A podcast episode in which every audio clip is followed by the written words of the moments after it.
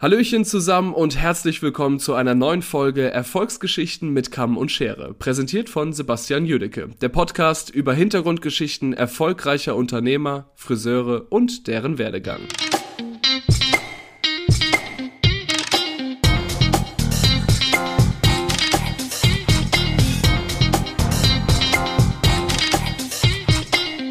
Dann sage ich jetzt erstmal herzlich willkommen in meinem kleinen Podcast-Projekt lieber Jenks. Ich freue mich ganz arg, dass wir nochmal die Zeit gefunden haben zu telefonieren, dass wir das hier äh, eine schöne Folge aufnehmen. Ich freue mich total. Ähm, stell dich kurz vor. Wer bist du? Wie alt bist du? Was machst du? Ja, erstmal Dankeschön, dass ich dabei sein darf, Sebastian. Freut mich. Sehr, sehr cool. Gerne. Ich bin der Cenk. Viele kennen mich als Jenkins, das ist so mein Spitzname. Cenk Yessin heiße ich eigentlich so in echt. Ich bin 24 Jahre alt und ja, seit ich 15 bin, Friseur aus Leidenschaft, wie viele von uns. Und ja, das, das, das war es eigentlich so von mir. So. Cool, cool. Ich sag mal allen, wie ich wie ich auf dich aufmerksam geworden bin. Und zwar hatte es einen äh, Fernsehbericht über dich gegeben. Der Friseur mit den meisten Instagram-Followern in Deutschland. Und dann dachte ich so, also ich treibe mich ja auch ein bisschen auf Instagram rum, auch mit dem Podcast. Hä? Wieso kenne ich den denn nicht? Und dann denke ich mir, das ist auch noch so ein, das ist auch noch so ein ganz arg junger. Also, wenn ich das jetzt sage, ist das aus meiner Perspektive mit 40 nach unten geschaut zu sagen, okay, ich mit 24 hatte nicht, war nicht an diesem Punkt, das muss ich ganz klar sagen. Also nicht nur auf Instagram, sondern auch wahrscheinlich fachlich war ich gar nicht so weit. Ähm, und dann dachte ich mir so, das ist cool. Dann hat sie es wieder ein bisschen verlaufen. Und ich muss sagen, Clubhouse und Instagram jetzt gerade im Lockdown, fand ich, warst du einer von denen, die in der zweiten Welle irgendwie für mich extrem präsent waren, extrem ein nettes Kerlchen. Du bist einfach ein netter Kerl. Und, und dann habe ich mir einfach gedacht, ich, ich hau dich einfach mal an. Ich frage dich, ob du Lust hast, so ein bisschen deine Story mit uns zu teilen. Das Ding heißt ja Erfolgsgeschichten mit Kamm und Schere. Und äh, ich glaube, erfolgreicher jetzt im Social-Media-Bereich als Friseur gibt es ja gerade nicht wirklich viele. Und deswegen herzlich willkommen und danke, dass du dir die Zeit nimmst. Ja, danke erstmal für deine netten Worte. Das freut mich mega zu hören. Danke, danke, danke. Gerne. Wie bist du zum Friseur gekommen? Ja, also wie bin ich zu, diesem, zu dieser Erfüllung meines Lebens gekommen?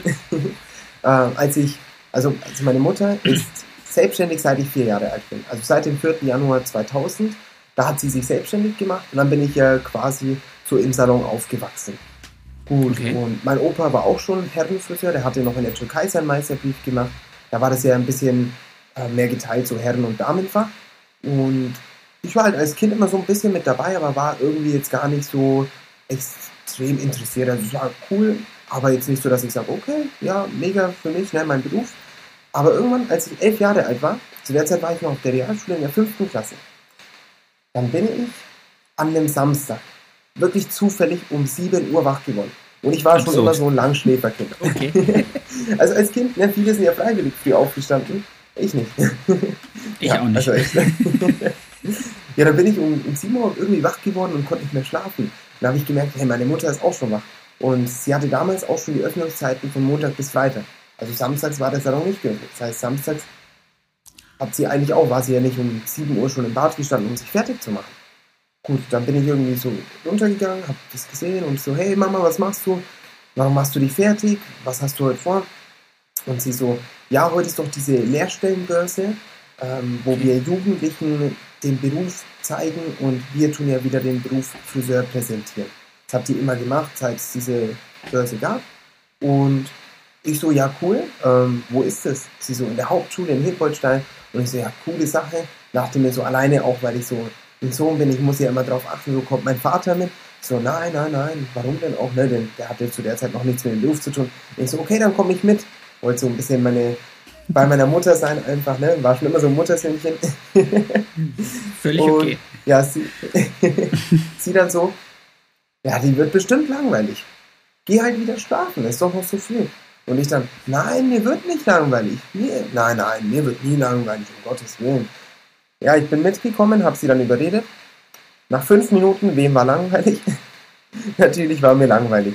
Und dann habe ich meinen Kollegen gesehen, also der hat da, zu der Zeit die Ausbildung bei meiner Mutter gemacht, äh, war so 18, 19 Jahre alt und er hat quasi am Übungskopf Lockenwickler eingedreht und das eben den Jugendlichen gezeigt. So lauter okay. Mädels mit 13 bis 15 Jahren. Und ich so mit 11 dachte mir, ey krass, das kommt ja richtig cool rüber, was der macht. Nee, die stellen sich da voll auf, schauen ihm zu, feiern ihn voll. Also, das, das schaut eigentlich ganz gut aus. Dann probiere ich das doch auch mal. Dann bin ich irgendwie so an diesen Übungskopf geraten, habe Lockenwickler eingedreht. Also damals natürlich noch nicht Balayage-Techniken und so. Habe diese Lockenwickler eingedreht und auf einmal waren zwei Stunden vorbei. Also ich habe es gar nicht gemerkt. Die Zeit verging einfach, äh, wie als hätte ich Fußball gespielt oder irgendwie mit den Kumpels draußen gespielt. Cool. Und einer von der Zeitung kam dann auch auf mich zu. Ich kann mich gar nicht mehr so richtig daran erinnern. Wir haben noch diesen Bericht, wo er mich dann gefragt hat, Cenk, du machst das jetzt schon eine ganze Zeit, es scheint dir echt Spaß zu machen. Ich so, ja. Ähm, was möchtest du werden, wenn du groß bist? Ich so, entweder Fußballspieler oder Starfriseur. ja, und ab da war ich Friseur. Sehr, sehr cool. Und ab da dann auch äh, die Zeit dann nach der Schule immer mal unten im Salon abgehangen und äh, gekehrt und geholfen und gemacht und getan. Ja, ich kann mich noch erinnern, dass mein Opa mir immer zugeschaut hat, wenn er Zeit hatte. Ich habe am Übungskopf geschnitten, so eine diese Chipping-Schnitttechnik. Ne? Also nicht Point Cut, mhm. sondern ein bisschen so wie Treppen reingeschnitten. Und ich dann so, guck mal, Opa, ich kann Stufen schneiden. dachte, das wären Stufen. Ich, hab, ich war dann immer wieder im Salon, habe so geholfen. Meine Eltern haben auch eher gesagt, ich soll jetzt mehr mich auf die Schule konzentrieren und natürlich das nicht zu sehr vernachlässigen. Aber es hat mir einfach voll Spaß gemacht, damit dabei zu sein. Okay, und das heißt, du hast dann nach deiner ähm, Realschule dann gesagt, okay, Feierabend, ich gehe direkt in den Salon von Mama oder von wem anderen? Genau, das war so der Plan. Wobei wir dann, ich habe mich dann aber spontan in der achten Klasse dazu entschieden, dass ich die Realschule freiwillig verlasse. Erst okay. war noch so im Raum, ob ich vielleicht den externen Quali mache, also quasi mhm. von der neunten Klasse aus dem Quali. Aber das Ding war einfach, dass ich von vielen Leuten gehört habe, Freunde, die, die diese Erfahrung gemacht haben, die ein, ein Schuljahr über mir waren, die haben dann gesagt, auch die Lehrer, die haben mir davon abgeraten, weil du halt einfach zum Beispiel nicht das Kopfrechnen so machst, wie jetzt auf der Mittelschule, so heißt es ja heute. Ähm, deshalb ist vielleicht eine Überlegung wert, dass ich, wenn ich mir wirklich ganz sicher bin, direkt auf die Hauptschule gehe. Und dann habe ich gesagt, okay, achte Klasse okay. mache ich zu Ende, ganz normal, und gehe dann auf die neunte Klasse direkt in die Regelklasse, um dann dort einfach mein Quali zu machen, dass ich ein, ein Jahr früher anfangen kann zu arbeiten. Ah, okay. Ja, also das war so der Plan. Ja, cool. Ja, aber das ist, es ist interessant, wenn man dann halt äh, in den ganzen Gesprächen, die ich ja auch führe, dann mitkriegt, wie viele dann doch irgendwann mal diese Initialzündung haben und dann sagen, okay, äh, natürlich könnte ich jetzt noch irgendwie weitermachen und mich vielleicht irgendwie auch noch, was weiß ich, äh, Fachhochschule oder so verdenken, aber nee, das, was ich machen will, weiß ich. Ich weiß, ich will Handwerker sein, ich will Friseur sein. Ich brauche das alles nicht, weil ich ja. kann einfach direkt starten und das macht mich glücklicher und das finde ich gut. Und das ist ja auch, und das, wir sind ja hier auch ein äh, Lernmedium, ist ja auch gut für alle, die jetzt draußen zuhören, die jetzt vielleicht sagen, okay, äh, der Podcast läuft vielleicht auch mal für irgendwen äh, an Berufsförderunterricht oder Förder, also Berufsförderungsunterricht ja. oder so, dass man dann sagt, wenn du wirklich weißt, was du willst, dann mach es, mach deine Schule zu Ende, mach dir einen Abschluss und dann geh los. Werd glücklich ja. mit dem, was du hast. Also Daniel Golz hat es mir auch gesagt. Und ich glaube, warte mal, Kai Schneider aus Bremen hat mir auch gesagt. Sie wussten irgendwann mal, das ist es. Schule so weit fertig gemacht, wie sie brauchten und dann durch und extrem erfolgreiche Unternehmer. Und ja. auch keine Menschen, die, wo man jetzt sagt, oh, der ist Friseur, mh, hm, der muss aber mit wenig auskommen. Nein, ganz im Gegenteil. Wirklich sehr, ja. sehr zufriedene und sehr, sehr erfolgreiche Menschen. Und das ist ja bei dir auch der Fall. Was, was, was brauche ich denn noch irgendwie? Fünf Jahre Abitur und, und Studium. Das, das ist, halt, ist ja auch das Ding. Ne? Ähm, ich finde es gut, wenn Leute sich schulisch weiterbilden und da quasi ihren Weg finden. Ich habe auch ganz viel Kritik bekommen, als ich diese Entscheidung getroffen habe, weil viele dann gesagt haben, hey, vielleicht verbaust du dir deine Zukunft. Doch ich dachte mir halt, hey, die mittlere Reife bekomme ich auch, wenn ich meinen Quali habe und dann den Berufsschulabschluss gut abschneide. Also dann habe ich ja dadurch auch meine mittlere Reife und könnte ja, wenn es wirklich so sein sollte, dachte ich mir zu dem Zeitpunkt, weil ich wusste, dass es nicht so sein wird, aber dann kann man ja immer noch sich anders orientieren. Ja, und durch deinen Meisterbrief, das, da kommen wir ja gleich zu, hast ja dann sozusagen die nächste Qualifikation, nämlich dein fachliches Abitur. Punkt. Ja. Feierabend. Stimmt. Also Nur mal so. Also, alle, die meisten, mit denen ich telefoniere, sind Abiturienten, weil sie dann einfach über ihre Weiterbildung, also und das, das ist ja einfach so, wenn du da gut bist, dann fällt dir Lernen einfacher, dann kommst du auch besser durch eine Meisterschule oder durch eine Gesellenschule. Ist ja einfach so. Es ist einfach so. Sehr schön, dann lass uns ja. mal genau da weitermachen. Also du bist dann mhm. von der Schule runter, hast dein hast dann angefangen zu lernen. Hast du bei Mama angefangen zu lernen oder bist du extern ausgebildet worden? Also ich wollte ursprünglich extern, aus, also meine Ausbildung machen, nicht im Familienbetrieb, weil, meine, wenn du so 14, 15 Jahre alt bist und gerade so diese Entscheidungen treffen musst, dann denkst du dir auch, okay, mit meiner Mutter zusammen ist ja erstmal immer so ein bisschen, ah, wird das gut klappen? Doch zu der Zeit, da hat sich alles ein bisschen so ergeben und dahin bewegt, dass wir auch sowieso jemanden gebraucht hätten. Und auch weil eben, wir hatten einfach weniger Leute, dann haben wir gesagt, okay, dann mache ich doch gleich bei der Familie die Ausbildung. Warum denn nicht? Das ist doch cool, probieren wir es, ne? Und meine Mutter hat aber, das weiß ich noch, sie hat zu mir gesagt, also du wolltest freiwillig die Realschule verlassen. Ich nehme dich nur als Azubi, wenn du deinen Quali unter 2,0 schaffst. Das hat die ernst gemeint, ne? Also musste ich schaffen. Das war, das war auch für, mich, für die Disziplin ganz wichtig. Ähm, hey, wenn ich das nicht schaffe, dann ist es so. Dann habe ich das durchgezogen, habe dann bei der Familie die Ausbildung angefangen und war natürlich auch anfangs, klar, ein bisschen schwierig, weil es ist ungewohnt, wenn du sonst von daheim deine Mutter kennst, ja. dann auf einmal Chefin und überhaupt ist ja die erste Person, die als Arbeitgeber in deinem Leben fungiert. Vorher weißt du ja gar nicht so, wie das ist, Arbeitnehmer-Arbeitgeber-Verhältnis. Ja. Und mein großer Bruder, der ist drei Jahre älter als ich, er war, als ich angefangen habe, hat er gerade seine Ausbildung abgeschlossen, auch bei uns im Salon. Und dann hatte ich gleich zwei aus meiner Familie, die meine Autoritätspersonen waren im Salon. Aber ich bin froh, dass es so war im Nachhinein. Also ich bin sehr froh, auch wenn viele dann gesagt haben, was, bei der Familie, da lernst du bestimmt nichts. Oder Kumpels haben gesagt, bestimmt hast du dann das chilligste Leben, musst gar nichts machen. Das glaube ich nicht. ja, aber das haben manche gedacht so, ne? Kannst bestimmt den ganzen Tag chillen. Aber im Gegenteil, also ich wurde sehr, sehr stark gefördert, auch streng. Das fand ich auch gut ich bin auch nach der Arbeit zu meiner Mutter, das war mein Vorteil, so, hey, schau mal, ich habe Strähnen gewebt, am Übungskopf passen die so, sind die gut von der Stärke. Hab die dann nach der Arbeit auch noch damit genervt, Dauerwille gewickelt für die Prüfung und ja, es war auch eine gute Disziplin, die ich dadurch lernen durfte, dass eben mein großer Bruder und meine Mutter für mich diese Autoritätsperson waren und ich das lernen musste, hey, da ist eine Hierarchie. Ja. Damit, darauf, also damit muss ich klarkommen. Ja, aber da war es ja auch so, dass deine Mutter sozusagen, dadurch, dass du ja der zweite Sohn warst, den sie ausgebildet hat, war sie ja auch schon dieses äh, Mutter-Sohn- Ausbilder, auszubildende Verhältnis ja auch schon ein bisschen gewohnt. Es war jetzt nicht so, dass es für beide euch neu war, sondern okay, ja. die werde ich genauso anfassen wie jeden anderen Azubi, der hier in dem Laden rumhüpft. Ja. Und da gibt es auch keinen kein Bonus. Ja, das stimmt. Gott sei Dank. Finde ich ja, auch wirklich besser so. Ja, weil viele, also das wäre jetzt die Frage gewesen, die ich hätte, ähm, wenn man in seinem mütterlichen oder väterlichen Salon ausgebildet wird, ob man dann nicht irgendwie so entweder zu streng drangenommen wird. Also ich hätte, glaube ich, eher das Problem, dass meine Tochter, wenn die jetzt kommt und sagt, mhm. ich, Papa, ich will bei dir lernen, dass ich dann sagen würde, oh, ich glaube, ich würde dir zu viel abverlangen, weil ich halt weiß, wo ich jetzt stehe, wie, wie mhm. viel ich vielleicht über längere Wege, über viele verschiedene Ausbilder, über verschiedene Salons, die ich gesehen habe, äh, mir angeeignet habe. Und das wäre vielleicht was, was ich dann glaube, was ich ihr sozusagen in den drei Jahren schon alles so an, an Perspektive mitgeben will.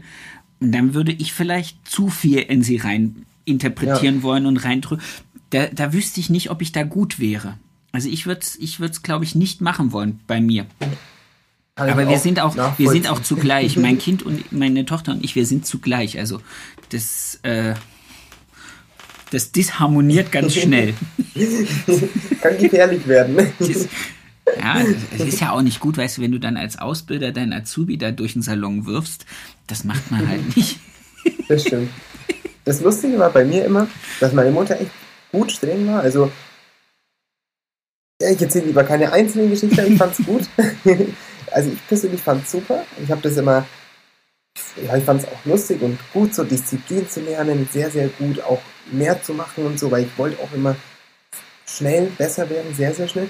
Und die Kunden waren aber immer voll auf meiner Seite. Also wenn ich mal jetzt irgendwie ein bisschen Scheiße gebaut habe oder mal was nicht perfekt lief, ähm, dann haben hab die sich noch bekommen. dazwischen geworfen, ha? Ja, Die haben mich dann in Schutz genommen. Ach, der arme Bo, oh nee, der hat es doch super gemacht. Der ist doch noch so jung, der lernt das schon noch. Die haben mich immer in Schutz genommen, das war echt super. Und da würde ich dann halt, glaube ich, einfach mit hochrotem Kopf dahinter stehen und sagen, nehmen Sie sie nicht in Schutz. sie muss das lernen ja, wie jeder ja. andere. Sehr schön. Wie ging es dann weiter? Dann kam ja, glaube ich, wenn ich das richtig weiß, direkt der Meister im Anschluss. Ja, genau. Also ich habe dann spontanerweise meine Ausbildung verkürzt um ein halbes Jahr. Also dann quasi im Februar statt im Juli die Prüfungen absolviert, äh, weil, weil wir dann auf dem Weg waren, unseren zweiten Salon, den Barbershop, den Herrensalon zu eröffnen. Und mein Bruder, der war ja nun schon fast drei Jahre ausgelernt, und dadurch, dass er im Barbershop ist, musste er dann seinen Meisterbrief machen, um diese Ausnahmebewilligung zu bekommen, dass okay, er schon ja. mal in der Meisterschule drin ist. Und dann haben wir gesagt, hey komm, dann schauen wir, vielleicht ist es möglich, dann können wir es zusammen machen. Dann kann ich endlich mal mit meinem großen Bruder die Schulbank teilen. Ne? und dann haben wir alles in die Wege geleitet und gefragt, hey, können wir noch spontan verkürzen? Cool, hat geklappt. Dann habe ich im Februar meine Abschlussprüfungen gemacht, im März die Ergebnisse bekommen und im April, am ersten Montag im April, habe ich dann den ersten Tag in der Meisterschule gehabt. Also ein paar Wochen danach war ich dann, dann, mit ihm zusammen.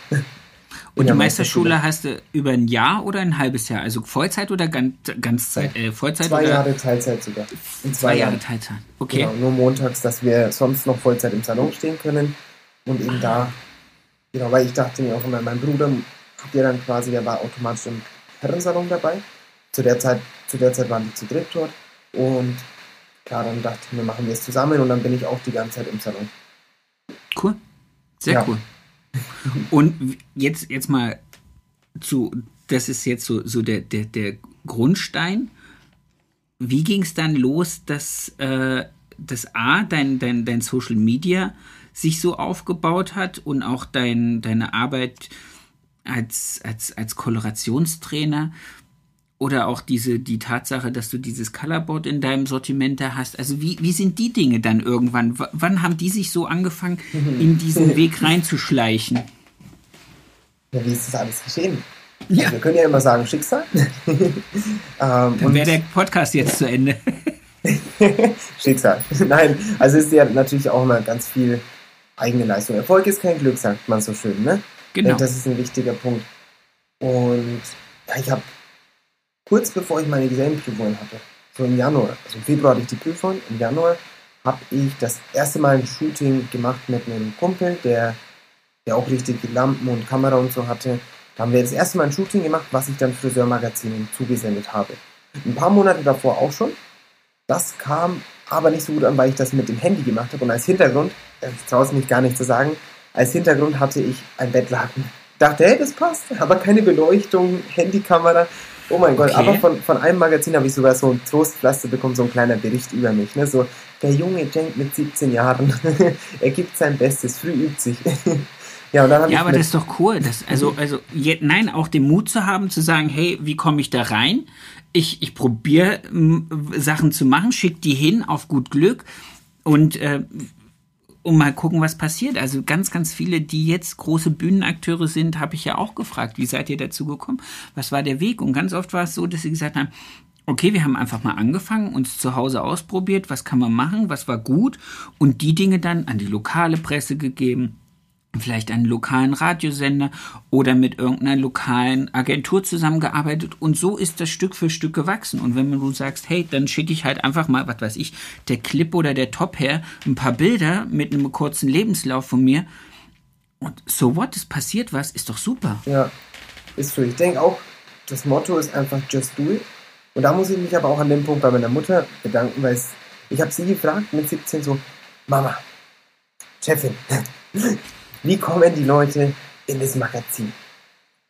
Warum sind da wenige Bilder drin? Wie schaffen die das? Also, wie läuft das Ganze? Sie so, äh, ja gut, weiß jetzt nicht zu 100%, aber schick doch einfach mal Bilder hin, dann wirst du schon sehen, was passiert. Und ich so, okay. Und dann der erste Anlauf, haben wir gerade schon festgestellt, war nicht so gut. Ähm, dann der zweite Anlauf mit Kamera, mit Lichtern und so, dann haben wir zu der Zeit noch eine Hochsteck-Kollektion. Also sind jetzt nicht die, die krassesten Hochsteckfrisuren, aber das hat mir echt auch zu der Zeit voll Spaß gemacht, Frisuren zu machen. Ähm, dann hatten wir da eine Hochsteckfrisur, drei, drei, Modell, drei Models, drei Frisuren und haben das eingeschickt. Dann hatten wir eine Seite in der Top Hair drin. Und ich so, Ist doch boah, krass. Das war echt cool. Und dann habe ich auch der Top her irgendwie so ein bisschen so unsere Geschichte erzählt, auch so mit, dem, mit unserem Familienunternehmen. Und dadurch bin ich mit denen ein bisschen mehr in Kontakt gekommen, weil dann eine, eine Redakteurin von denen, die Stefanie, die ist dann zu uns nach Hebholstein in die, in die Kleinstadt gekommen und hat uns dann quasi nochmal so ein bisschen interviewt, so als Familie. Dann eine Doppelseite gewesen. Boah, war das krass. Oh mein Gott. ja, und Ja, super. anschließend war ich dann mit denen ein bisschen in Verbindung. Dann haben die mich auf dieses Oktoberfest eingeladen, was sie halt, also vor den Corona-Zeiten, einmal im Jahr, immer auf dem Oktoberfest, ein paar Tische, wo halt Friseure und Firmen und so sich treffen, von der Top her organisiert, sau coole Sache. Da war ich dort mit dabei und habe da verschiedenste Leute kennengelernt. Unter anderem auch eben einen, auch heute noch nach sechs Jahren sehr, sehr guten und geschätzten Freund, der Alex Turner von Giesecke, ist der Verkaufsleiter und ja, ich bin ein sehr offener Mensch, vor allem wenn dann noch, wenn man dann noch so ein bisschen Anstoß und ein bisschen Alkohol ins Spiel kommt, da haben wir einfach geplaudert alle irgendwie und ja, ich will mal das und das erreichen und auf Bühnen gehen und Seminare geben.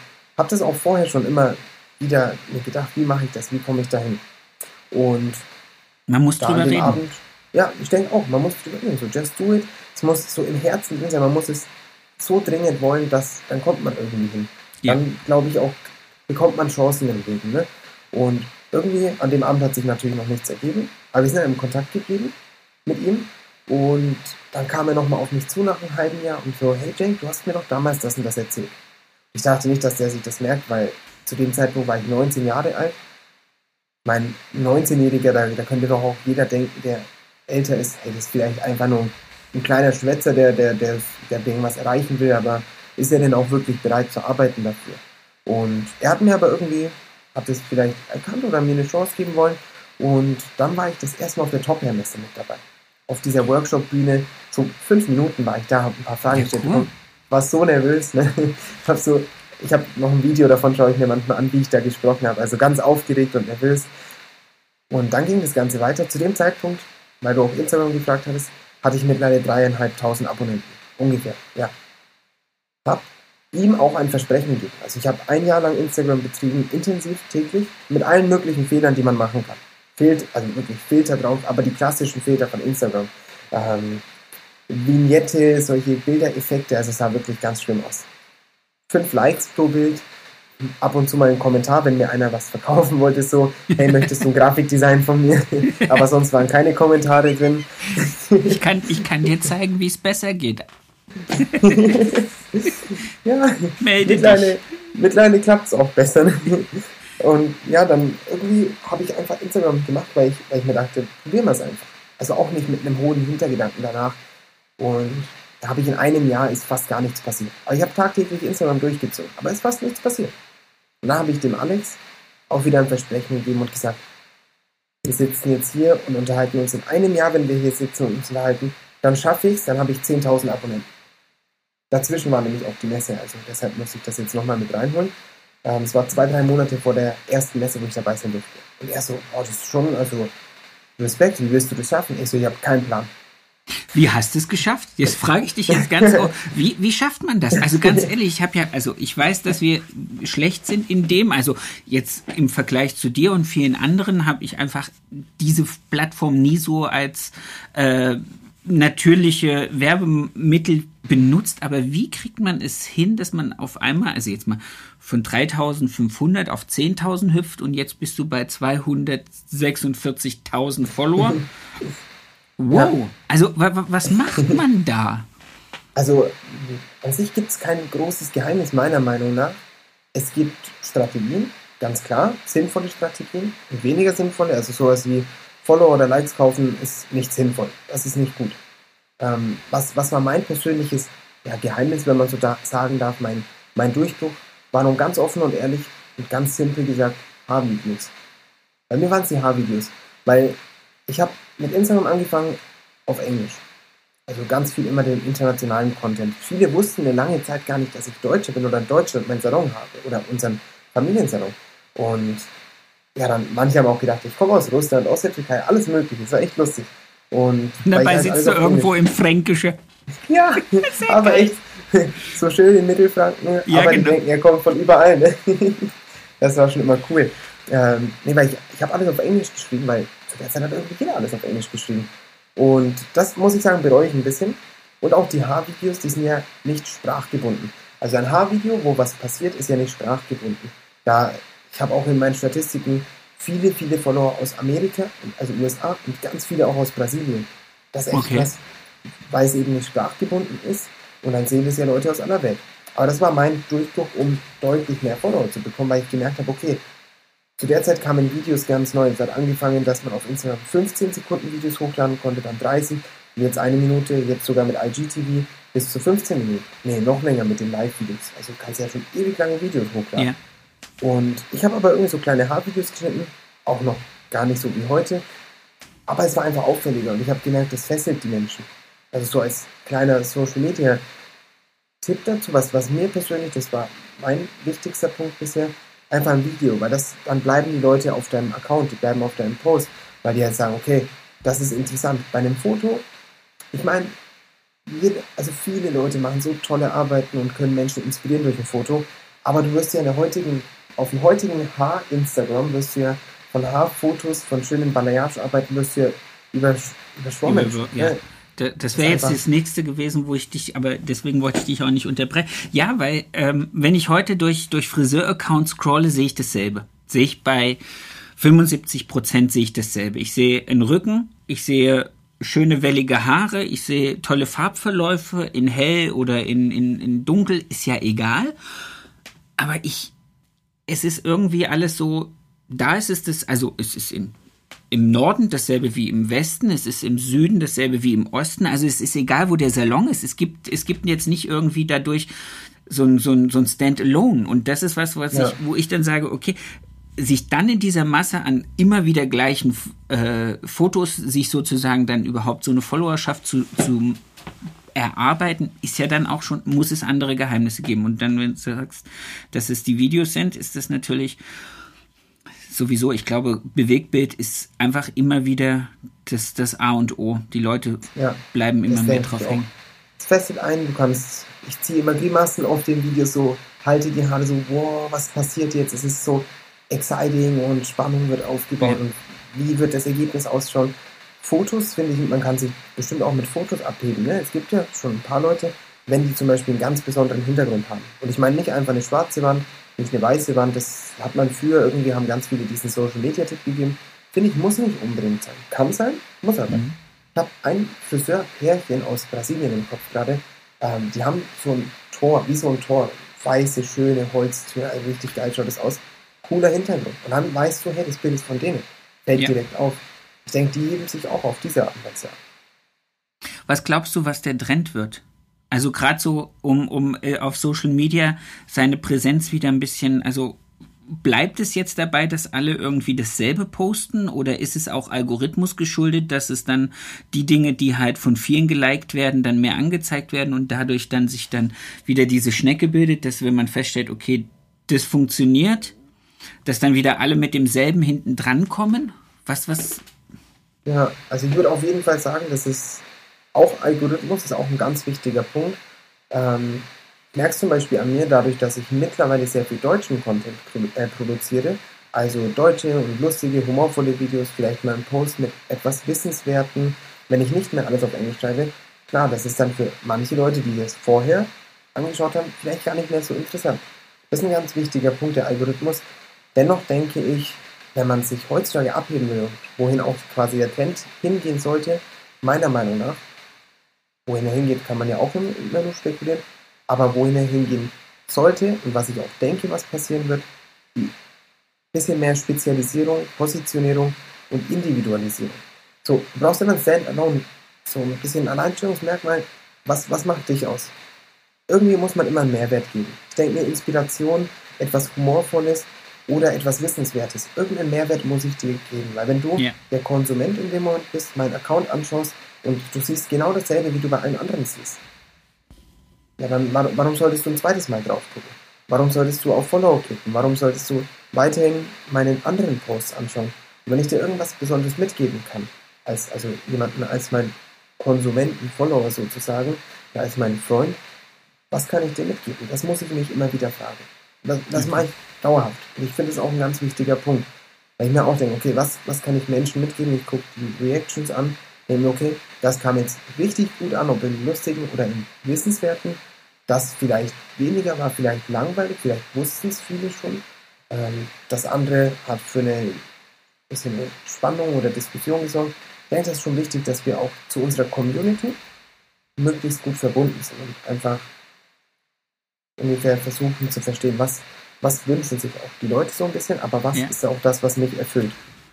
Da habe ich jetzt, da, da, fallen mir jetzt spontan zwei Fragen dazu ein. Die erste ist, ähm, wie groß ist der Anteil an Friseuren, die dir folgen und wie groß ist der Anteil an, an, an Kunden? Weißt du das? Gibt's da, hast du da eine ungefähre Schätzung?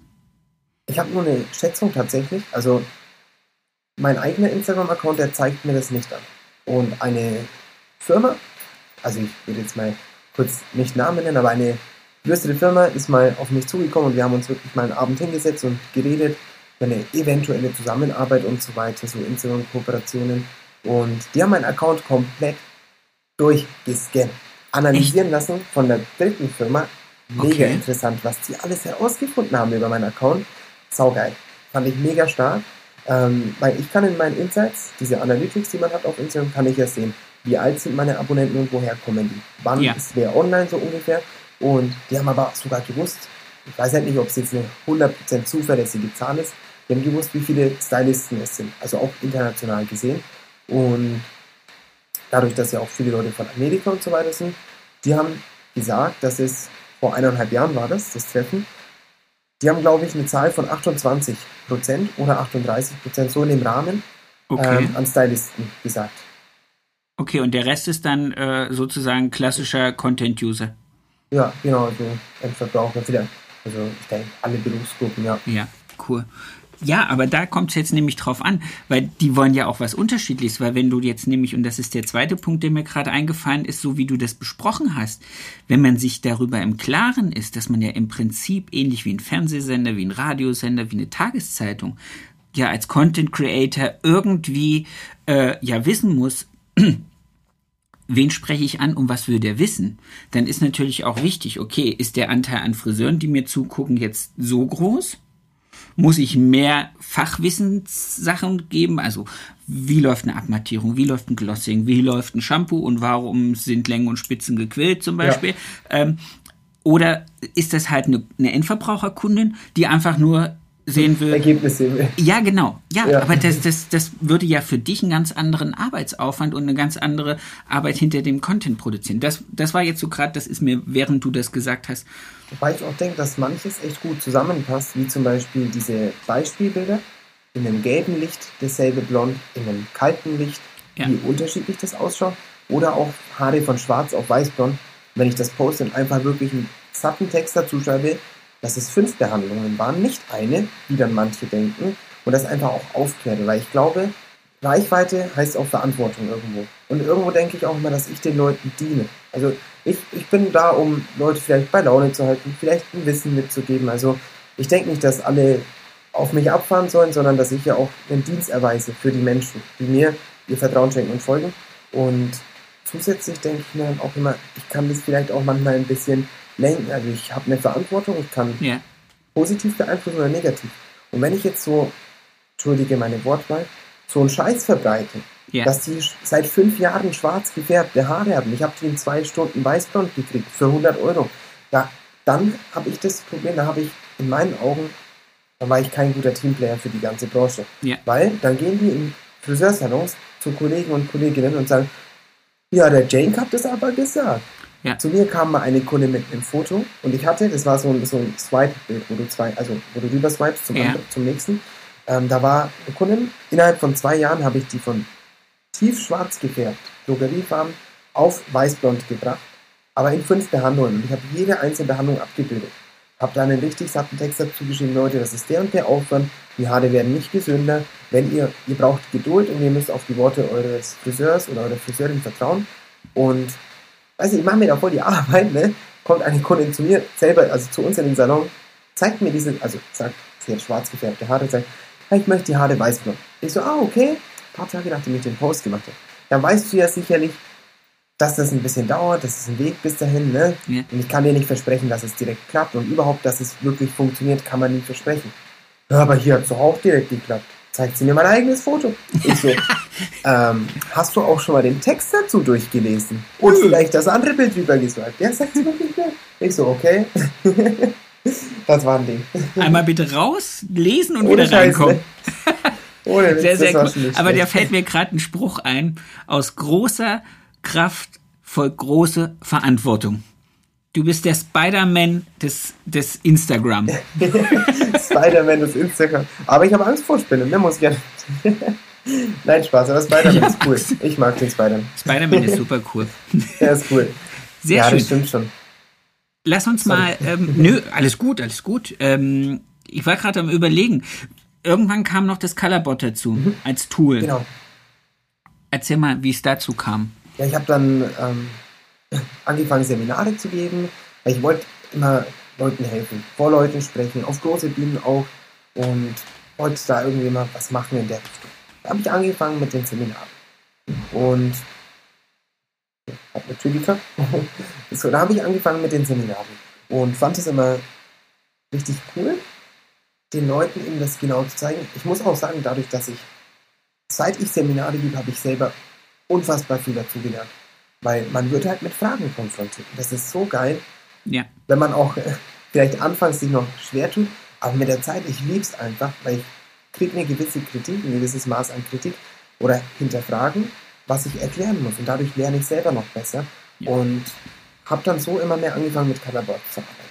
Ja, es hat mir dann gut gefallen, aber nur in Folientechnik. Und das war so mein persönlicher Geschmack, weil es war ein Fehler, der mir passiert ist, als ich mit einem Colorboard Freihand gearbeitet habe, ohne eine Folie drunter. Da habe ich es nicht nach jeder Strähne sauber gemacht. Und dann war das Ergebnis nicht ganz so schön. Also vielleicht kennen den Fehler ja manche. Ähm, ja, Klecker, passiert. Klecker. Aber echt, ne? ja, und dann habe ich mir irgendwann gedacht, okay, mit der Folie drauf ist cool. Aber alle Cannabots, die ich gefunden habe, hatten eine Abrundung, was halt gut für den Kopf ist, also dass man es an den Kopf besser anlegen kann, so eine, so eine Kopfrundung. Ja. Oder irgendwelche Zacken drauf und so weiter. Und ich dachte mir, okay, aber ich will einfach nur ganz simpel die Alufolie umklappen, einstreichen, schön clean auf dieser geraden, stabilen Arbeitsfläche sauber einstreichen und dann das Ding wieder abschließen, die Strähne. Okay, und irgendwann habe ich angefangen, mit einem Cuttermesser einfach selber aus verschiedensten Materialien mir Colorboards zuzuschneiden.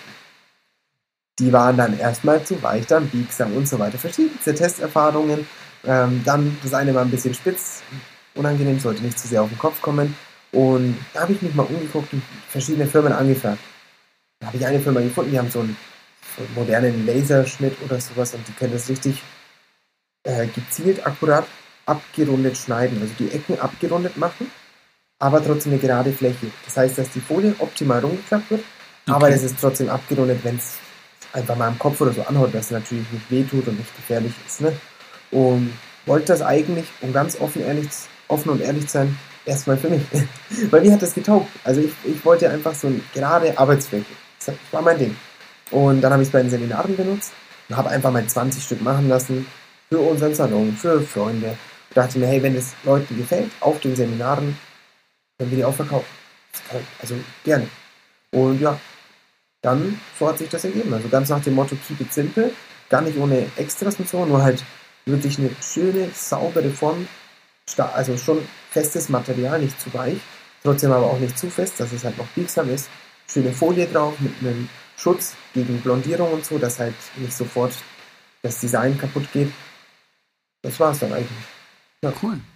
Und So eigenbedarfmäßig, ne? Ja, ist ja super. Das ist, ich finde das ja, das entsteht ja immer daraus, dass man für sich irgendein Werkzeug sucht, was man nicht am Markt findet und dann irgendwie losgeht und sagt, was weiß ich, der Frank Brohmann dann einen Kalligraph entwickelt, andere dann irgendwelche äh, Kämme und sonstig irgendwas entwickelt. Das ist ja super. Davon lebt ja auch die ganze Branche. Ähm, jetzt lass uns mal auf die Anwendung dieses Boards kommen, nämlich in Bezug auf dein auf, also du bist ja heute über Instagram und über TikTok und über die Social Media eher so als der Balayage Blond Verlauf Spezialist damit auch. Das ist ja sozusagen deine, deine Visitenkarte, deine, deine Spezifizierung, deine Spezialisierung. Wie kam es dazu? Also ist das, du hast vorhin gesagt, du hast gern hochgesteckt.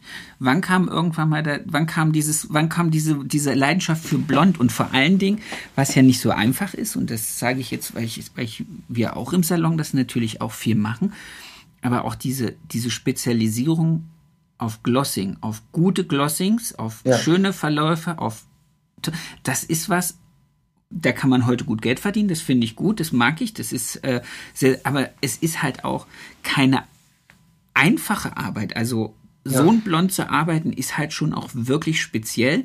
Wie hast du dich da hingearbeitet? Also wie kam das, dass du da jetzt so eine Koryphäe bist? Hm. Also, also ich habe ähm, erstmal danke, das freut mich voll zu hören. Und ja, ich habe ja eher Hochschnittfrisuren gemacht und habe also ich habe schon immer eher Langhaarkundinnen gehabt. Auch wahrscheinlich auch ein bisschen, weil die so teilweise mit in meiner Altersgruppe waren. Und das waren dann erst Modelle, die sind zum Übungsabend da gewesen und dann als Kunden gekommen zum Spitzenschneiden und so. Und mein erster Farbverlaufversuch, den habe ich im ersten Lehrjahr gemacht. Da war ich auf einem Seminar. Es ging um Farblehre, Schlüssel zur Farbe. Und ich war dann so auf dem Seminar dabei und hatte die wussten, glaube ich, nicht, dass ich im ersten Lehrjahr bin. Vielleicht haben wir das nicht richtig angemeldet ich weiß es nicht. Aber ich hatte ein eigenes Modell. Dann auch das Modell mit den längsten Haaren. Hat dunkel gefärbte Haare und möchte weißblond. Das, das, war zu lustig, weil ich noch vorher gelernt habe, dass eine Blondierung ähm, acht Tonhöhen schafft. Und ich messe so ab, sie, sie ist Tonhöhe 4. Sie will weißblond. Ich so, ja, locker, das, schaff, das schaffen wir. Ich habe es dir gesagt, weil, weil ich unwissend war, weil ich einfach unwissend war und dachte mir, ja, bestimmt.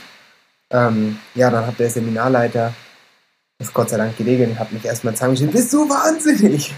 Das geht nicht, das ist gefärbtes Haar. Ich so, ja, woher soll ich denn das wissen? Ich habe gedacht, ich schaffe abtun.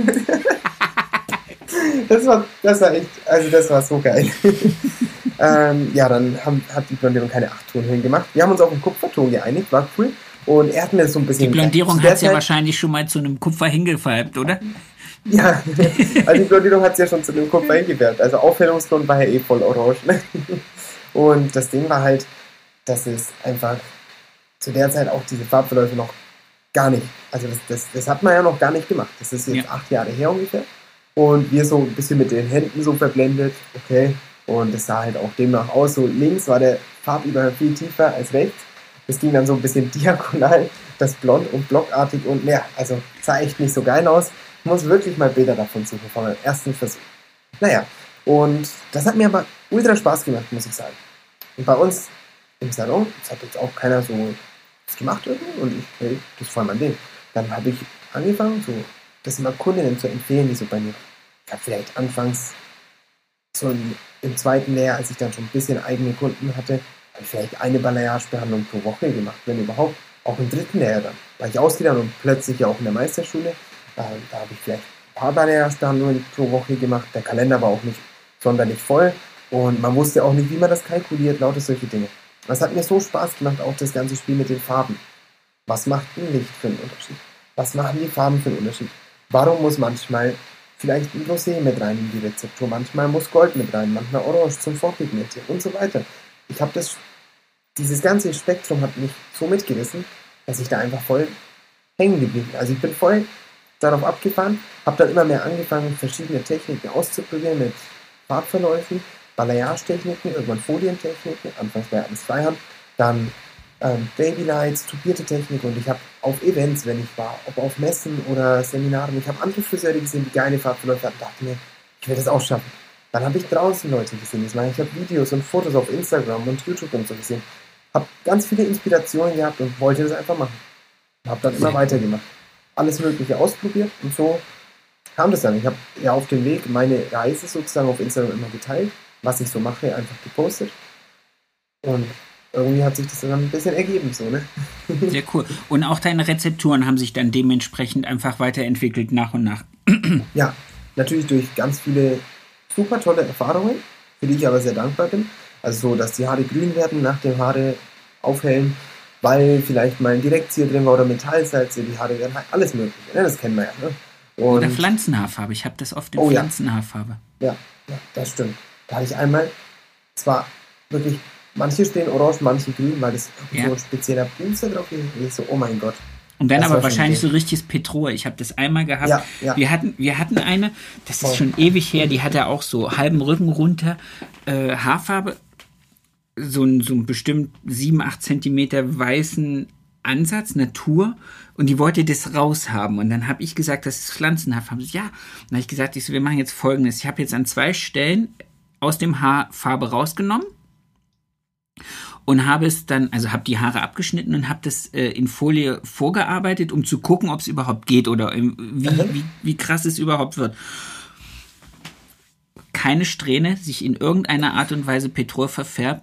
Wir sind das angegangen, erstmal nur mit Strähnen, also wir haben es das erste Mal nur durchgesträhnt.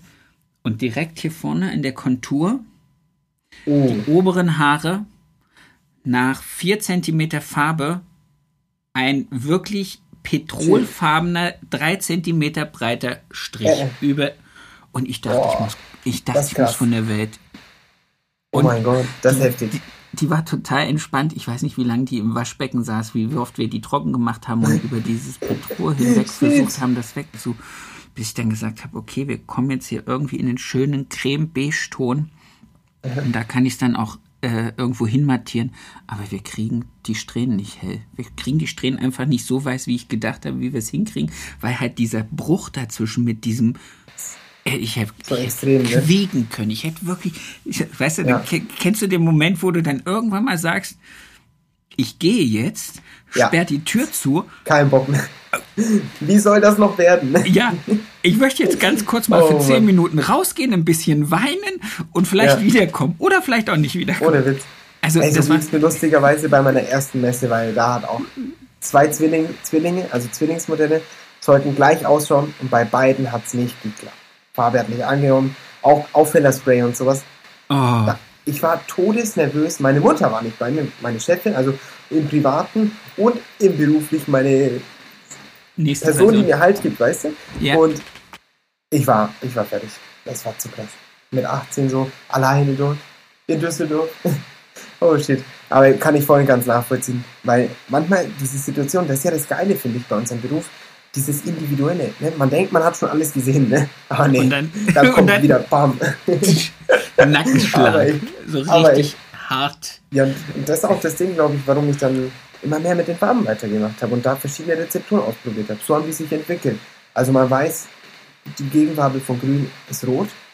Ja, und dann machst du das mal auf eine, die vorher Directions hatte und eigentlich eine Basis, einen Auffüllungsgrund in einer 8er, 9er Tonhöhe hat, aber voll grün ausschaut, weil es pastellgrün ist. Ja, dann gibt da mal eine 6, Rot drauf. Ne? Ja, das wird nicht gut enden. Ne? Und ich denke... Wieso? Der Farbkreis hat gesagt, das wird okay. ja, so nach dem Motto, ne? Und dann verstehen wir irgendwann, okay, da muss ich auch den Anteil vom Rot abschwächen, wie in der Schule mit Deckweiß. Ganz Ja. simpel. Muss den Anteil abschwächen. Pastellrot ist gleich Rosé. Warte mal, jetzt ist der Kopfhörer. ne? den einen extra zum Aufladen da. Hörst du Hörst du mich? Ja, perfekt. Ja, okay.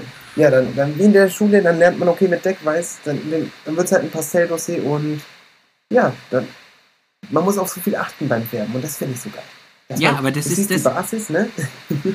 Aber das ist ja cool, weil es gibt sehr wenige, also es gibt viele, die es gut können und es gibt viele, die sich wie du so richtig hart reindenken, um dann halt auch wirklich im Waschbecken zu sehen, okay, das ist das, da gehen wir jetzt mit dem drüber, weil wir wollen es eher rosé, wir wollen es eher kühl, wir wollen es eher gräulich, wir wollen es eher weiß.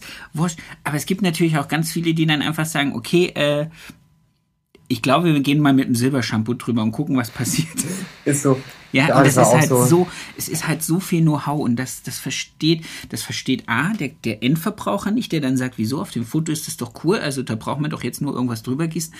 Aber diese ganze Regel des Gegenfärbens und des, äh, des der Gegenarbeiten Mattierens, das ist so komplex und deswegen finde ich das einfach cool, wenn man dann so, so rein sich denkt, also so, so, so fast schon so alchemistisch sagt, Ja. okay, also wenn ich das da und das da und dann da, hm, finde ich, finde ich großartig, wenn man, also ich habe das beim Haare schneiden, ich bin beim Färben, ich war nie so ein, so ein, so ein Kolorist, äh, aber ich finde das großartig. Die Leute, die das können, finde ich sehr, sehr cool. Dankeschön. Gerne. Du, wir sind jetzt schon wieder eine ganze Zeit unterwegs. Ich würde dir gerne noch eine Abschlussfrage stellen, wenn ich darf. Ja, klar, gerne. Und zwar würde ich gern wissen, deinen schönsten Kundenmoment. Ich möchte das Ganze mit einem positiven Tadü beenden. Okay. schönster Kundenmoment. Ja, Wenn du einen so, hast. Es ist so schwierig bei uns im Job, weil ich glaube, dass so viele Momente in unserem Beruf schön sind, wo man sich einfach freut und sagt, geil. Ich bin so glücklich, diesen Beruf zu machen, weil ich wieder einen Menschen glücklich gemacht habe. Und da ist jetzt nicht ein, ein einzelner Moment, den ich jetzt irgendwie sagen kann, wo ich sage, hey, das war das eine Mal. Klar, umso glücklicher ist man dann, wenn, wenn man erst denkt, kennst du die Situation, wenn man erst denkt, so die Kundin, vielleicht, ja, ich glaube, das wird schwierig, ob sie jetzt wirklich glücklich wird. Sie wirkt wie so ein Moment, der vielleicht nicht so schnell, äh, nicht so glücklich werden würde und nicht so zufrieden. Und ja, dann auf einmal ist sie übelst happy und sagt so, oh mein Gott, ich habe noch nie so schöne Haare hier. Dann ist man natürlich schon umso glücklicher. Aber ich liebe einfach jeden Moment, wo ich, ja, wo wir als Dienstleister Leuten unseren Dienst erweisen, die hübscher, glücklicher machen, glücklicher in ihrer Haut, mit ihrem Haar. die fühlen sich schön, die Leute, haben stärkeres Selbstbewusstsein und manchmal auch helfen wir durch unsere Gespräche, durch Probleme. Also ich, ich würde diese ganzen Momente alle zusammenfassen und sagen, hey, das, das ist mein Lieblingsmoment. Sehr schön. Einfach Spaß bei der ja. Arbeit zu haben.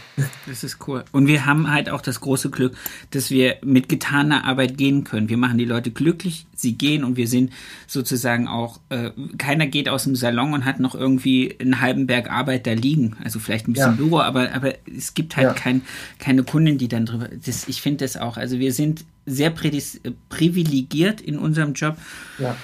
Und das sollte das jeder, das sollte jeder immer bedenken und sich aber auch, was du gerade gesagt hast, dieses Wort Dienstleister, sich wirklich ähm, dieses, die, diesem Menschen was Gutes tun, einen Dienst ja. leisten, wirklich verschreiben.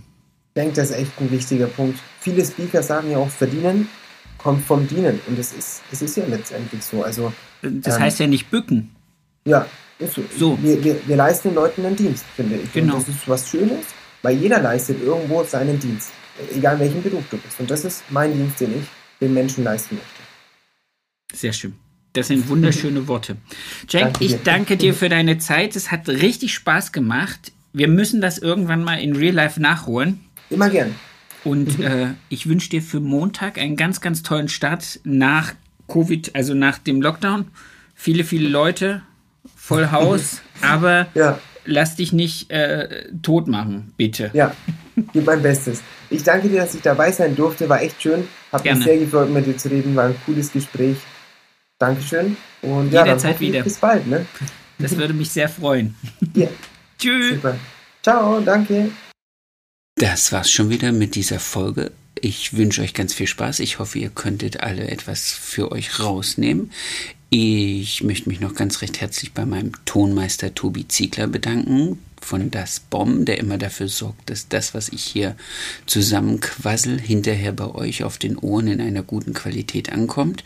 Vielen lieben Dank dafür. Für mehr Infos, für äh, noch mehr Input zur Folge guckt einfach in den Show Notes. Da ist alles verlinkt, was zum jeweiligen Gast ganz interessant ist.